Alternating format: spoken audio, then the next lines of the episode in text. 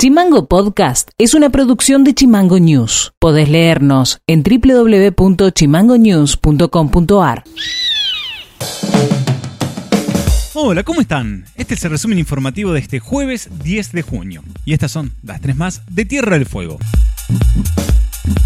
A través del decreto número 888 publicado en el Boletín Oficial, el gobierno de la provincia decidió prorrogar los plazos de presentación de las declaraciones juradas patrimoniales de legisladores, jueces, funcionarios provinciales y municipales hasta tanto finalice la situación sanitaria. El decreto lo justifica a razón de la situación en la que nos encontramos, donde es necesario evitar la circulación de papel.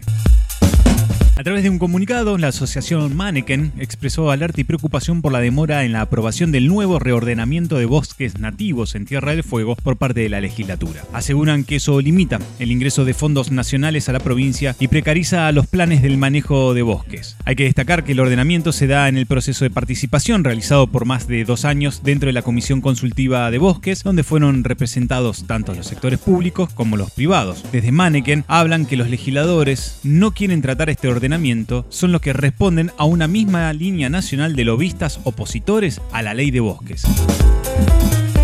El secretario de Tecnologías de la Información y la Comunicaciones estimó que antes de fin de año podría estar funcionando la fibra óptica, que en una primera etapa va a cuadriplicar la capacidad de banda actual. Entre las inversiones de ARSAT y ENACOM se calculó más de 1.100 millones de pesos destinados a la provincia. También el funcionario Gabriel Aleva dijo que hay un acuerdo con Chile para lograr un anillo que conectará Puerto Williams y Ushuaia, permitiendo así asegurar que si se corta la fibra óptica siga habiendo conexión en nuestra provincia. Noti Audio.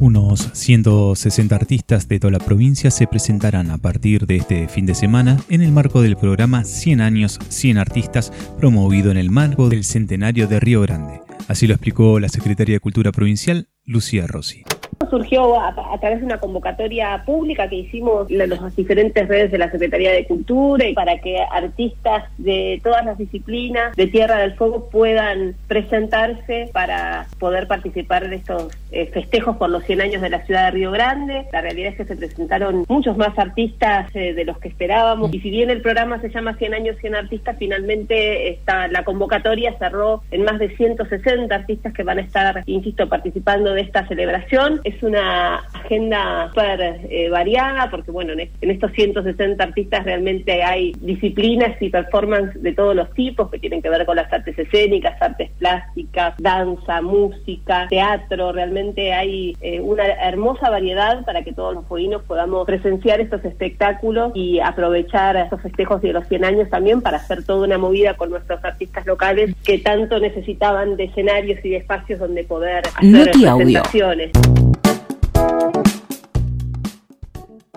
La Asociación de Funcionarios y Abogados para la Defensa de los Animales, AFADA, llevó a la justicia de Ushuaia el caso de una agresión física a un perro ocurrida en esta ciudad por parte de un trabajador de la Dirección de Energía. La entidad reclama que se le otorgue una pensión al animal que perdió la pata por un piedrazo intencional. Así lo explicó la abogada Griselda Engelhardt fue agredido por una persona que le propinó varios piedrazos, creemos que le propinó por el tipo de heridas, eh, pedazos de obra de cemento con punta, entonces esto lo lastimó en, su pelaje, en su piel y eh, en principio tuvo una fractura de una de sus patas traseras que decantó en la amputación de, la misma. Desde AFAD se está trabajando en diferentes fueros, en el penal radicó la denuncia penal por la ley 14.346 con la solicitud de constitución interesante particular y actor civil para ejercitar la acción dentro del, proceso penal, eh, lograr una, una condena a través de, esta ley. ¿no? Y en sede civil estamos trabajando en una mediación contra el sujeto, el, el presunto agresor, y la compañía que lo contrata en virtud de lo que es la responsabilidad de sus dependientes, atento a que esta persona cometió este presunto ilícito en horario laboral. Y esto ha sido todo por hoy. Seguimos en Spotify como Chimango News y escribinos vía WhatsApp al 2901 6506 66. Dejamos con un tema musical de Motley Crue y nos reencontramos mañana. Chau. Chimango Podcast. Conducción. Federico García. Diseño y redes sociales. Micaela Orué. Seguinos en Twitter. Seguinos en Facebook como Chimango News. En Instagram como Chimango News OK.